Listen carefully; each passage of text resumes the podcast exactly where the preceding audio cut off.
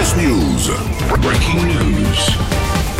Bonjour, vous êtes sur les chansons, je suis Bruno Robles, rédacteur en chef des Robles News. Et pour fêter la fin du Dry January, du magazine Sniper and QB, le magazine préféré des tireurs d'élite.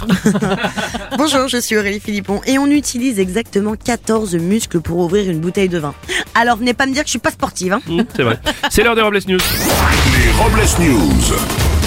L'info du jour, c'est la sortie en salle du nouvel Astérix et Obélix, l'Empire du Milieu. Malgré un incroyable casting, le dernier film de Guillaume Canet a déjà été critiqué avant même sa sortie. Il y aura fort à faire face au raz-de-marée du film Avatar 2, qui en seulement un mois après sa sortie vient d'atteindre les 2 milliards de dollars de recettes. Ah oui, Guillaume Canet aurait déclaré J'ai au moins un point commun avec Avatar, moi aussi je risque de prendre l'eau.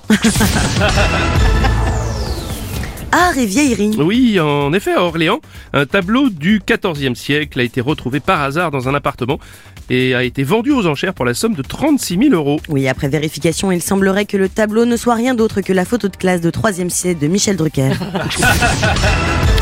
Un départ téléphonique. C'est un nouveau départ. Fabienne Dulac, la directrice générale d'Orange France, va quitter ses fonctions.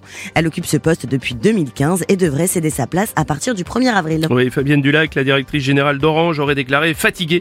Ça y est, j'en ai marre, je raccroche. Ah bah ça tombe bien, si elle raccroche, on pourra au moins joindre quelqu'un chez Orange.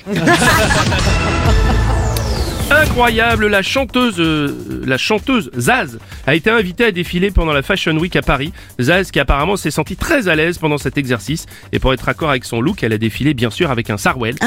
Ouais. Après vérification, ce n'était pas un sarwell, elle avait fait dedans. On va terminer avec une info manif et retraite. Pour pouvoir aller manifester contre la réforme des retraites, le maire d'un petit village non loin de Toulouse a offert à ses employés une demi-journée de congé sans diminution de salaire. Ouais, C'est une bonne idée d'ailleurs, cela entraînera au moins une baisse de cotisation du côté de la machine à café. Et pour clore ces Robles News, la réflexion du jour. Si vous savez respirer par le nez, c'est une très bonne nouvelle. Ça veut dire que vous pouvez fermer votre gueule. Et merci d'avoir suivi les Robles News et n'oubliez pas, Rire et chanson. deux points. Désinformez-vous.